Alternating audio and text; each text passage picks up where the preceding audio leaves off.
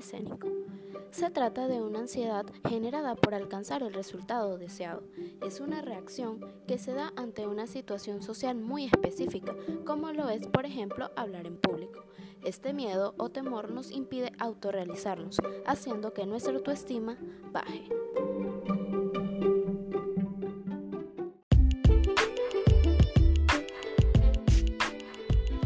¿Qué causa el miedo escénico? Por lo general, las personas que presentan esta fobia tienen ciertas características, como lo son la tendencia al perfeccionismo. Este tipo de personas tienen expectativas muy altas al momento de medir su desempeño. Ellas exigen cosas un tanto inalcanzables y cuando no las consiguen experimentan una sensación de fracaso.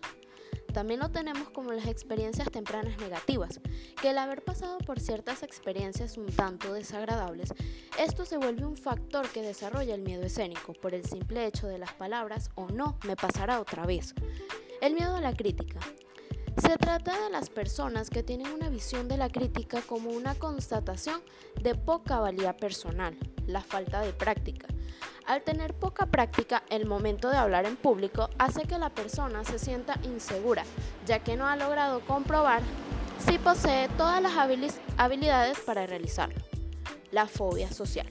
Las personas que posean esta fobia o miedo presentan dificultades en el ámbito social. Y por último, el miedo al rechazo. Esto ocurre generalmente debido a la anticipación.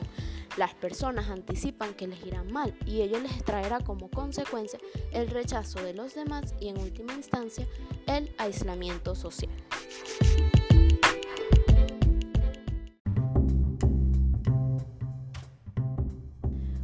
¿Cómo superar el miedo escénico? ¿De qué forma lo puedo alejar de mi vida? Para superarlo encontramos ciertas técnicas como lo son la relajación. Con la técnica de relajación se logran tener bajo control todos los síntomas pertenecientes al nivel fisiológico. Las técnicas cognitivas. Con ello tendremos control de los pensamientos irracionales fusionados a la exposición al público pero sobre todo debes estar seguro o segura de ti. No elijas metas en las que las probabilidades de alcanzarlas son muy pocas. Nadie espera que falles, sácate eso de la mente.